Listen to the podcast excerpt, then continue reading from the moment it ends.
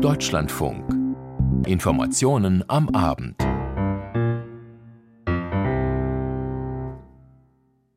Mit Malte Hennig am Mikrofon. Schön, dass Sie mit dabei sind.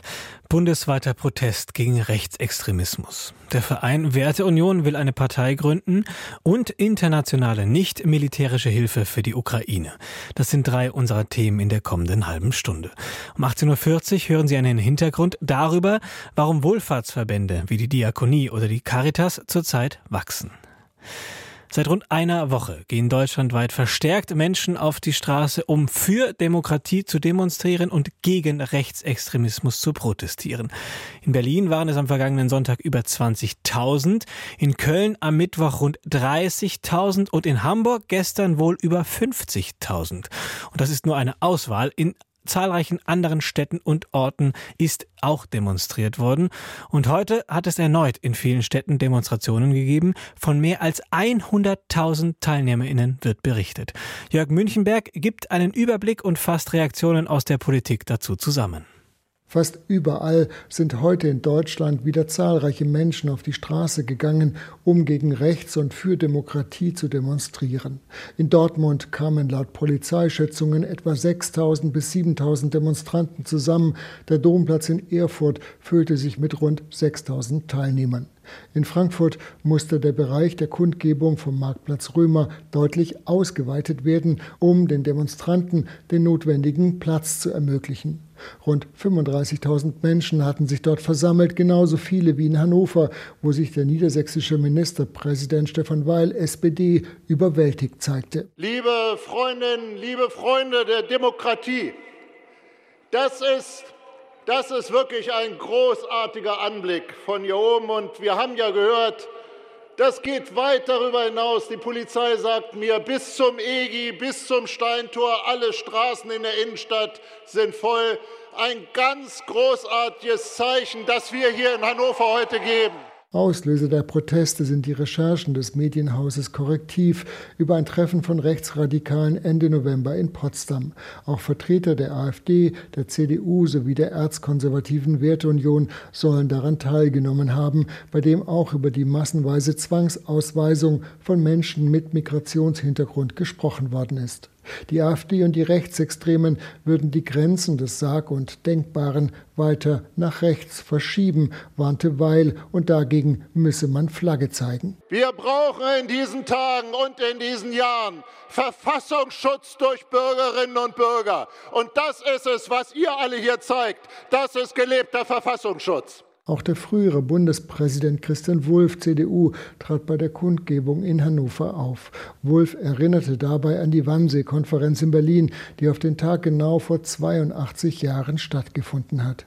Diese Konferenz, so Wulff, sei zum Symbol der geplanten systematischen Tötung der Juden in Europa geworden. Deshalb dürfen wir nie wieder zulassen, dass in Deutschland über die Selektion von Menschen nach Herkunft, nach Aussehen, nach Religion, nach Handicap oder irgendeines Kriteriums beraten wird. Auch zahlreiche andere Spitzenpolitiker haben sich heute hinter die Demonstrationen gegen rechts gestellt. Von einem ermutigenden Signal sprach etwa CDU-Chef Friedrich Merz auf X. Ähnlich äußerte sich auch Schleswig-Holsteins Ministerpräsident Daniel Günther, ebenfalls CDU. Die Demokratie werde angegriffen und stehe vor großen Herausforderungen, sagte wiederum Innenministerin Nancy Faeser, SPD, der Funke Mediengruppe. Sie müsse nun aktiv verteidigt werden. Für morgen sind weitere Demonstrationen angekündigt, unter anderem in Köln, München und Berlin. Der Verein Werteunion. In der Vergangenheit hat er die Nähe zu den Unionsparteien im Bundestag gesucht. Viele der Mitglieder der Werteunion sind auch Mitglied in der CDU oder CSU. Wohl prominentestes Mitglied des Vereins ist sein Bundesvorsitzender, der ehemalige Verfassungsschutzchef Hans-Georg Maaßen. Der ist noch CDU-Mitglied, es läuft aber ein Parteiausschlussverfahren gegen ihn. Das ist schon das zweite, ein erstes ist im vergangenen Jahr gescheitert. Und zuletzt hat es vermehrt Stimmen Stimmen aus der tatsächlichen politischen Union im Bundestag gegeben, die klargemacht haben, die Werteunion habe nichts mit der CDU oder CSU zu tun und werde es auch in Zukunft nicht. Vielleicht war das ein Grund, warum sich die Strategie der Werteunion verändert hat. Heute haben die Mitglieder des Vereins in Erfurt abgestimmt. Die Werteunion soll jetzt eine Partei werden. Und in Erfurt bin ich verbunden mit unserem Landeskorrespondenten Henry Bernhard. Herr Bernhard, es gab eine angekündigte Pressekonferenz, die hat nicht stattgefunden nach dem Treffen. Viel ist also gar nicht bekannt gegeben worden. Aber was weiß man denn? Wie einheitlich haben sich die Mitglieder der Werteunion für die Parteigründung ausgesprochen? Es gab auf jeden Fall eine übergroße Mehrheit für die Gründung einer Partei mit dem Namen Werteunion. Die Rechte an dem Namen Werteunion werden dann also dauerhaft und unwiderruflich, so heißt es in der Pressemitteilung, auf die Partei Werteunion übertragen. Die Gründung der Partei soll dann vom Vereinsvorstand äh, betrieben werden. Es gab, wie Sie schon sagten, keine Pressekonferenz, kein Pressegespräch, obwohl es immer wieder Gerüchte gab, dass es das geben sollte. Wir Journalisten standen also stundenlang vor dem Veranstaltungsort, wo sonst hauptsächlich Travestie-Shows stattfinden und waren angewiesen auf Nachrichten von Leuten, die drin waren, die SMS verschickten oder draußen in der Raucherpause oder am Ende was fallen ließen. Da war die Rede von 95 Prozent für eine Parteigründung, also eine überwältigende Mehrheit. Und ist natürlich aber auch die Frage, wer überhaupt anreist dann zu der Mitgliederversammlung, die ja nur ein Thema hatte. Lassen Sie uns mal grundsätzlich nochmal auf den Verein Werteunion schauen. Sie beobachten das ja schon länger. Was wären denn voraussichtlich Kernthemen der noch zu gründenden Partei werden? Sie will ja bei den Landtagswahlen in Thüringen und Sachsen antreten. Naja, die Werteunion hat sich ja schon immer rechts der CDU positioniert. Sie stehen für eine CDU, wie Sie selbst sagen, CDU der 80er Jahre, für eine CDU vor Angela Merkel, sind rechtskonservativ. Und in der Pressemitteilung heute steht wiederum drin, sie stehen für ein Umsteuern in fast allen zentralen Politik Politikbereichen, im sozialen, Familie, Wirtschaft, Recht und Migration. Sicher grundlegend, sie wollen die Migration eindämmen, eine eher traditionelle Energiepolitik betreiben, aus Klimaschutzmaßnahmen aussteigen. Hans-Georg Maaßen ist ja auch in den letzten Jahren durch äh, Verschwörungsmythen aufgefallen. Äh, die Wertunion will ja auch eine Alternative zur AfD sein. Befragt zum Unterschied sagte mir der Einzige, der sich überhaupt vor Kameras und Mikrofonen heute äußerte, Michael Kur, er ist Beisitzender im Bundesvorstand der Werteunion, ähm, über den Unterschied zwischen Werteunion zur AfD. Ja, in dem Fall haben wir keine Höcke. Nicht? Schon mal sehr gut. Also ich wiederhole es nochmal ganz kurz. Äh, die Werteunion unterscheidet sich von der AfD, dass sie keinen Björn Höcke hat, also den Parteirechtsaußen der AfD. Und äh, Kur sagte auch, äh, dass die Werteunion auch Zusammenarbeit mit, zur Zusammenarbeit mit der AfD bereit wäre. Es gebe da keinerlei Brandmauer, man würde mit jedem reden.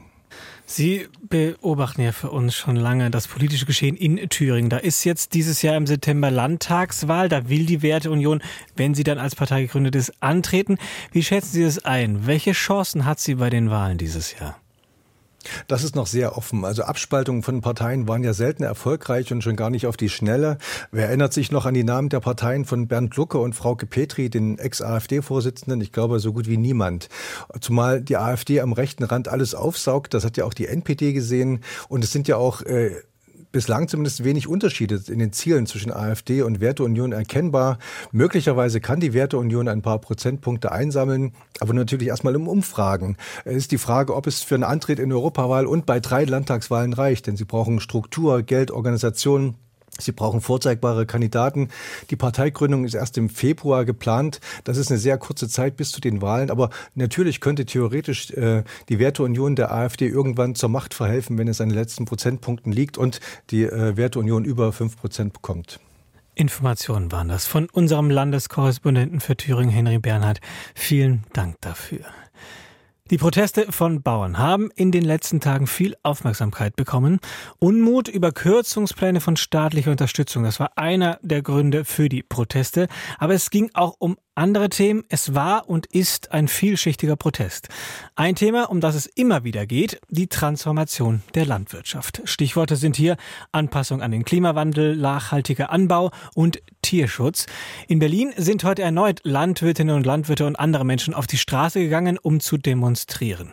Wir haben es satt. Unter diesem Motto haben laut den Veranstaltenden über 100 Organisationen, unter anderem aus der Landwirtschaft, dem Sozialbereich und dem Lebensmittelhandwerk zu der Demo aufgerufen.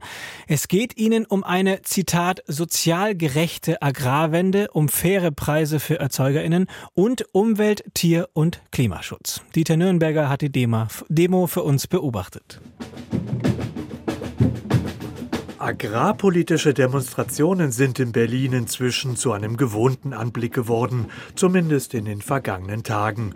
Heute jedoch wurde nicht gegen Kürzungen bei Subventionen protestiert, sondern für mehr Tempo bei der Agrarwende. Zum 14. Mal bereits findet in Berlin die Wir haben es satt Demonstration statt. Parallel zur gestern eröffneten Grünen Woche auf dem Messegelände will ein breites Bündnis aus ökologisch arbeitenden Landwirten und Erzeugerverbänden, Umwelt- und Tierschutzorganisationen sowie kirchlichen und entwicklungspolitischen Gruppen einen anderen Agrarpolitik politischen Akzent setzen für eine nachhaltige Landwirtschaft. Beispielsweise ein Teilnehmer aus Lübeck, er habe natürlich die Proteste der vergangenen Tage verfolgt, nachvollziehen kann er sie nicht so richtig. Demnach haben die Bauern ja in den letzten Jahren sehr große Gewinne erwirtschaftet, also die großen Bauern ganz besonders, ich glaube 67 Prozent mehr Gewinne und deshalb können wir nicht verstehen, dass also wegen Agrardiesel, ich glaube, der macht nur drei oder vier Prozent aus, dass man da so ein Terz macht. Laut Veranstalterangaben sind rund 8000 Teilnehmer gekommen. Die Polizei spricht von mehreren tausend. Ein bunter Demonstrationszug durch das Berliner Regierungsviertel. Rund 50 Traktoren sind auch dabei, doch die große Mehrheit ist zu Fuß unterwegs. Eine Berlinerin an der Strecke zeigt sich solidarisch. Bei den großen Bauernprotesten sei es zu viel ums Geld gegangen. Dabei müssten doch eher strukturelle Veränderungen angegangen werden. Es gibt so viel, wogegen die Landwirte protestieren könnten. Eben, dass Flächen an ausländische Investoren verkauft werden, dass wenige Leute da Macht und Lobby haben. Und dann diese Dieselsubventionierung so massiv aufzutreten, da habe ich eher weniger Verständnis für. Die Demonstration begann bereits am Vormittag. Am Rande einer internationalen Konferenz wurde eine Protestnote an Bundesagrarminister Cem Özdemir übergeben. Danach fand die Auftaktkundgebung vor der SPD-Bundeszentrale statt. Essen ist politisch, Bauern vor Konzerninteressen oder mehr Tierwohl. Die Botschaften auf den selbst gebastelten Plakaten waren eindeutig, und viele Teilnehmende sagen, dass sie längst auch privat ihre Konsumgewohnheiten geändert haben. Weniger Fleisch, mehr regionale und ökologisch erzeugte Lebensmittel. Und alles muss immer billig, billig, billig sein. Und das funktioniert natürlich nicht über die lange Strecke. Die Bauern müssen auch von ihrer Arbeit leben können. Es ist ja wichtig, dass vor allen Dingen die Kleinbauern subventioniert werden, die sich bemühen, auch wirklich gesunde und äh, für den Klimawandel bessere Landwirtschaft zu betreiben.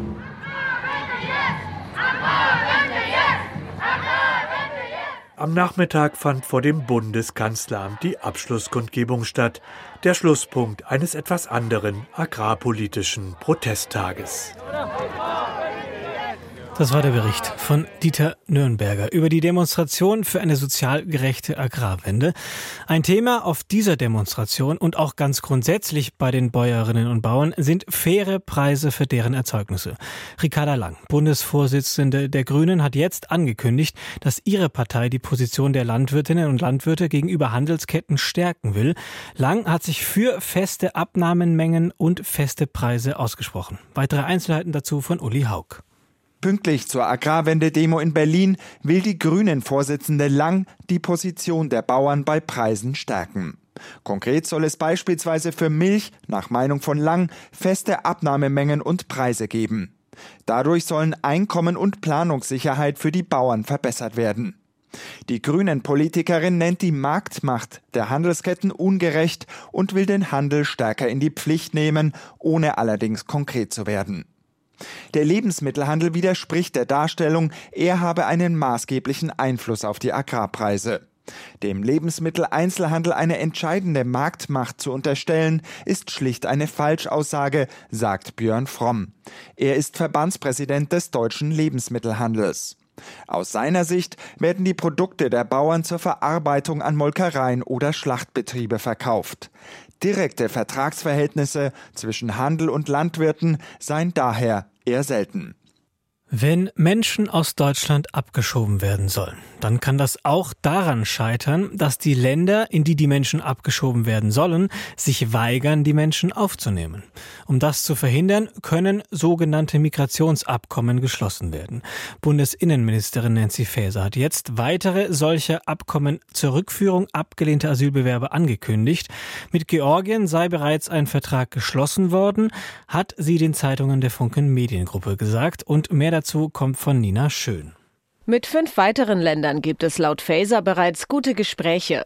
Die Ministerin will auch, dass die europäische Asylreform schnell umgesetzt wird. Sie besagt, dass alle Ankommenden bereits an den europäischen Außengrenzen registriert werden. Wer nur eine geringe Aussicht auf Schutz hat, muss auch dort schon ein Asylverfahren durchlaufen. Wenn diese Reform wirke, so Faeser, könnten die Kontrollen an den deutschen Grenzen wieder beendet werden. Die Auslagerung von Asylverfahren in Drittstaaten, wie sie Großbritannien mit Ruanda praktiziere, sehe sie skeptisch. Frontex-Chef Leitens ist dagegen für die Verlagerung von Asylverfahren in Länder außerhalb Europas. Der Chef der Europäischen Grenzschutzagentur hält es nach eigenen Angaben für aussichtslos, die EU-Außengrenzen für Migranten zu schließen. Das sagte er der Welt am Sonntag. Nichts halte Menschen davon ab, eine Grenze zu überqueren. Heute ist berichtet worden, dass in der syrischen Hauptstadt Damaskus es einen Luftangriff gegeben haben soll. Hochrangige Angehörige der iranischen Revolutionsgarden sollen getötet worden sein. Syrien und der Iran beschuldigen Israel für den Angriff verantwortlich zu sein. Die israelische Regierung, sie schweigt dazu. Wer nicht schweigt, sind die Waffen im Gazakrieg und auch Teile der israelischen Bevölkerung schweigen nicht. Es gibt Proteste gegen den Krieg und die Entscheidungen der Regierung. Und auch die Angehörigen der Geiseln machen Druck auf die israelische Regierung, wie Tim Assmann berichtet.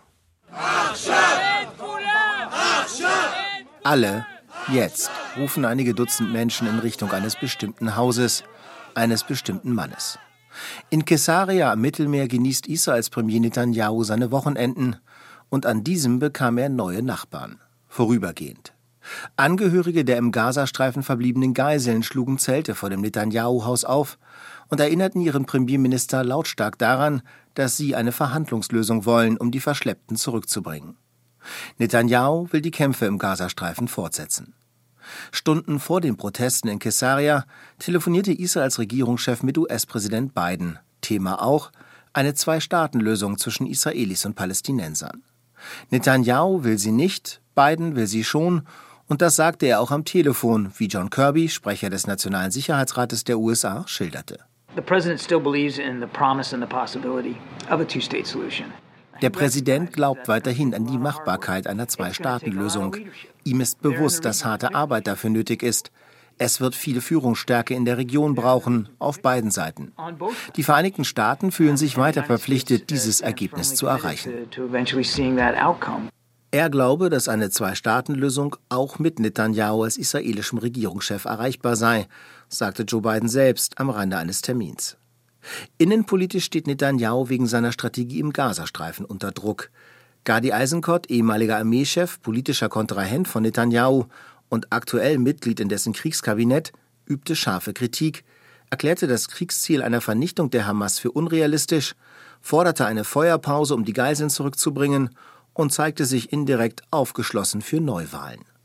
Die verlangt auch der ehemalige Premierminister und jetzige Oppositionsführer Yair Lapid, er sagte im Interview mit dem Radiosender Reshet Bet, ein Regierungswechsel in Kriegszeiten ist nicht ideal. Aber noch schlimmer ist ein Premierminister, der spaltet, dem Verhältnis zu den Amerikanern schadet und nicht weiß, wie man diesen Krieg führt. Bei Neuwahlen kämen Netanyahu und seine aktuellen Koalitionspartner Umfragen zufolge auf keine Mehrheit. Jetzt ist nicht die Zeit für Wahlen, argumentiert der Premierminister. Auf dem Höhepunkt des Krieges, wo unsere Soldaten fallen und ihre Leben riskieren, in der Mitte dieses Krieges wollt ihr den Krieg stoppen? Ich glaube, dass man sich jetzt auf die Erfüllung der Ziele konzentrieren muss. Danach wird es Zeit für Politik geben.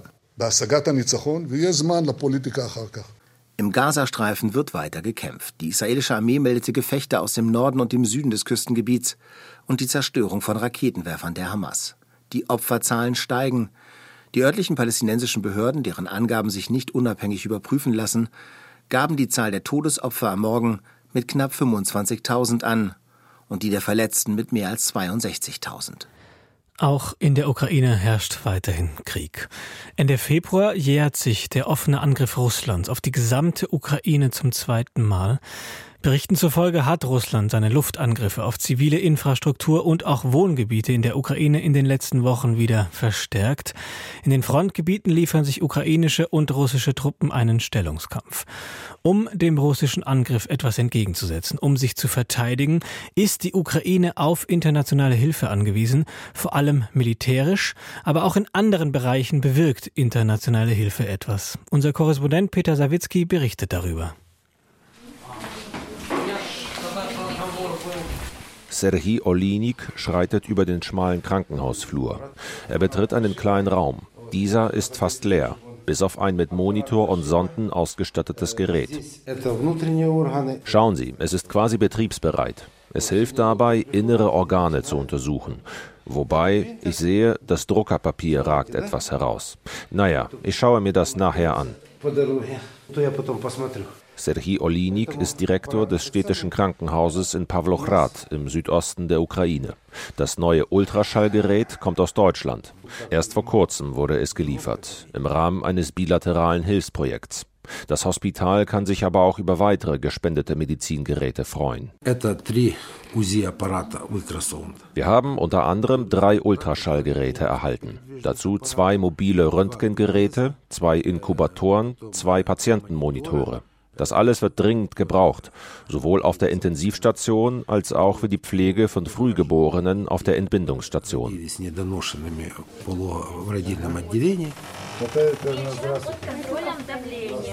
Olinik bittet zu einem Rundgang durch die Abteilungen. Grundsätzlich ist das Krankenhaus nicht schlecht ausgestattet. Doch die russische Invasion hat die Lage zugespitzt. Statt wie früher 100.000 leben heute etwa 150.000 Menschen in der Stadt, davon viele Binnenflüchtlinge. Bis zur Front im Osten sind es circa 150 Kilometer. Das wirkt sich auf die Arbeit im Hospital aus, so Direktor Olinik. Allein psychologisch ist es schlimmer. Man weiß nie, was der nächste Tag bringt. Wenn man jemandem Gesundheit wünscht, sagt man, ich wünsche dir Stabilität. Diese Stabilität fehlt schon seit zwei Jahren. Man sieht viele Tote, Menschen ohne Beine oder Arme, und man muss irgendwie weiterleben. Zur allgemeinen psychischen Belastung kommen riskante Arbeitsbedingungen hinzu. Luftalarm gibt es sehr häufig, aber wir können es uns nicht leisten, nicht zu arbeiten. Manchmal ist es nicht möglich, Patienten in den Keller zu bringen. Wir wenden daher zumeist die Zwei-Wände-Regel an. Man kann Operationen oder Geburten nicht einfach unterbrechen. In dieser Extremsituation erhält das Krankenhaus in Pawlochrad Unterstützung aus Nordrhein-Westfalen. Die Lieferung der Medizingeräte hat der Verein Neuss hilft auf den Weg gebracht. Deren Sprecher Max Lennartz erklärt die Hintergründe. Das Projekt in Pawlochrad ist dadurch entstanden, dass wir uns äh, im letzten Jahr sehr stark engagiert haben, grundsätzlich für eine Städtepartnerschaft zwischen Neuss und einer Stadt in der Ukraine, vornehmlich in der Region Dnipropetrovsk. Das ist die Partnerregion von Nordrhein-Westfalen. Wir haben ein bisschen Druck ausgeübt auf verschiedenen Ebenen. Im Ergebnis ist eine Solidaritätspartnerschaft zunächst entstanden. Seit Beginn von Russlands Invasion gibt es immer mehr solcher Partnerschaften. Neuss hilft, fülle sie mit Leben, so Max Lennartz. Die Medizingeräte für Pawlochrad hat ein befreundetes Sozialunternehmen organisiert. Auch der Transport in die Ukraine verlief einwandfrei. Max Lennartz hält solidarische Partnerschaften deshalb für ein gutes Konzept. Lennartz ist aber auch nachdenklich. Insgesamt lasse die Hilfsbereitschaft in Deutschland nach, beobachtet er. Ich kann nachvollziehen, dass Bürgerinnen und Bürger unzufrieden sind, dass sie sich Sorgen machen um steigende Lebenshaltungskosten. Trotzdem sage ich immer wieder, solange wir ins Bett gehen können, ohne Angst davor zu haben, die Nacht womöglich nicht zu überleben, geht es uns verdammt gut. Lennartz ruft dazu auf, die Ukraine weiter umfassend zu unterstützen. Und zum Abschluss dieser Sendung hören wir jetzt noch vom Sport mit meiner Kollegin Astrid Ravol. Fußballfans lassen sich gut mobilisieren gegen rechts. Dazu haben diverse Vereine an diesem Wochenende aufgerufen.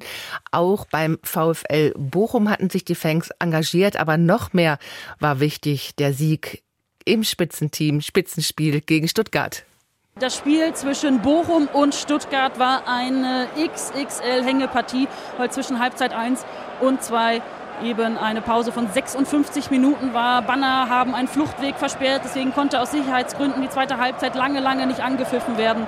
Davor war im ersten Durchgang Stuttgart die klar bessere Mannschaft. Das Team schaffte es aber nicht, irgendwie den Ball im Tor unterzubringen. Und in Durchgang 2 Bochum, Wacher wieder nach der XXL-Pause auf dem Feld. Matusch Bero nach einem Aufbauspiel erzielte das 1 zu 0 für den VfL Bochum. Am Ende bleiben drei wichtige Punkte in Bochum gegen den Abstiegskampf und der VfB Stuttgart verliert zum zweiten Mal in Folge in der Bundesliga. Berichtete Luise Kropf und in den anderen Stadien gab es, Schweig gab es Schweigeminuten gegen die Pläne, Investoren in die DFL-Liga zu holen. In Köln beispielsweise flogen deswegen wieder Schokotaler auf den Rasen. Die Dortmunder Borussia hat das aber nicht gestört. Sie gewinnt beim FC. Marc Eschweiler.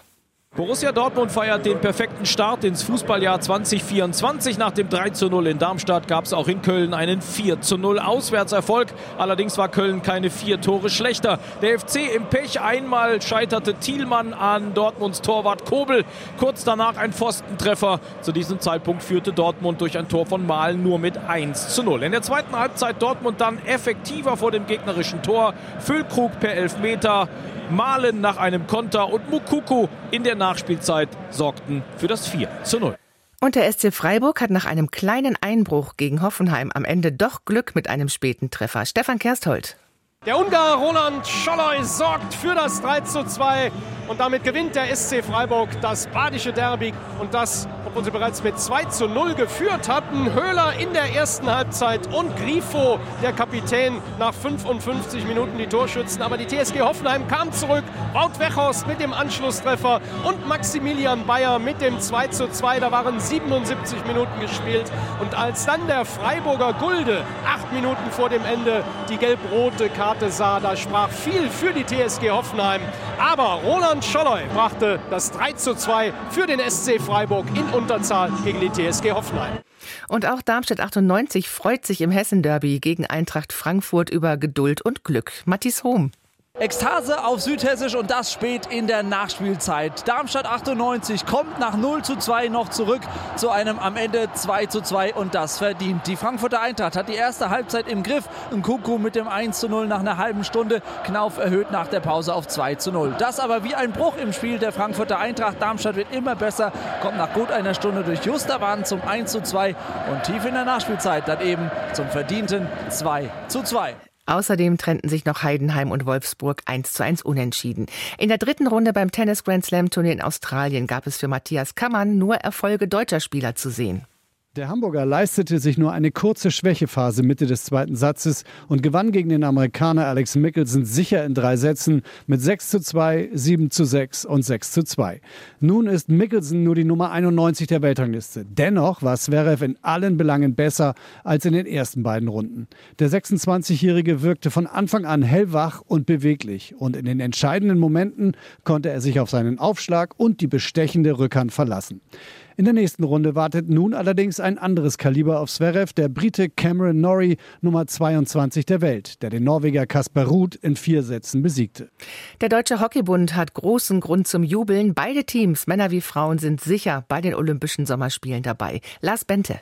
Beim Qualifikationsturnier im Oman hat sich das DHB-Team durch das deutliche 4 zu 0 gegen Pakistan nicht nur den Finaleinzug, sondern auch das Ticket für Paris gesichert. Der Weltmeister ließ im Halbfinale keinen Zweifel aufkommen, dass er zu Recht als der große Favorit in diesem Duell gehandelt wurde. Tom Grambusch, zweimal Niklas Wellen und Justus Weigand sorgten mit ihren Treffern für eine einseitige Partie. Zuvor konnten sich ja schon die Hockey-Damen für die Sommerspiele qualifizieren.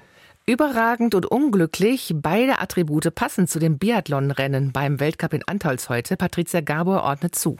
Noch nie hat ein deutsches Team die Single-Mixed-Staffel gewonnen, bis heute. Vanessa Vogt und Justus Strelo liefern ein perfektes Rennen ab und stehen beide zum allerersten Mal in ihrer Karriere im Weltcup ganz oben auf dem Podest. Einmal musste Justus Strelo nachladen, ansonsten räumen beide alles ab in einem hohen Tempo. Alle anderen Teams machen deutlich mehr Fehler, Norwegen wird Zweiter, dahinter folgt Österreich.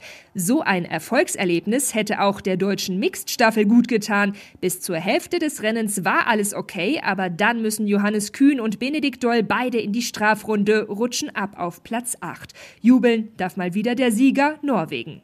Und das legendäre Skirennen auf der Streif in Kitzbühel hat der französische Abfahrer Cyprien Sarrazin gewonnen, der anschließend im Ziel einen gerührten Thomas Dresen empfing nach dem letzten Rennen des Deutschen. Am meisten tut mir weh, dass ich jetzt eben zu der Skifamilie da fürs erste Mal Servus sagen muss, weil ich habe mit jedem eigentlich ein gutes Verhältnis gehabt. Aber jede Zeit geht zu Ende und es öffnen sich ja neue Türen und ich werde sicher irgendwas im Skisport weitermachen wollen und schauen wir mal, was sie ergibt. Keine Ahnung.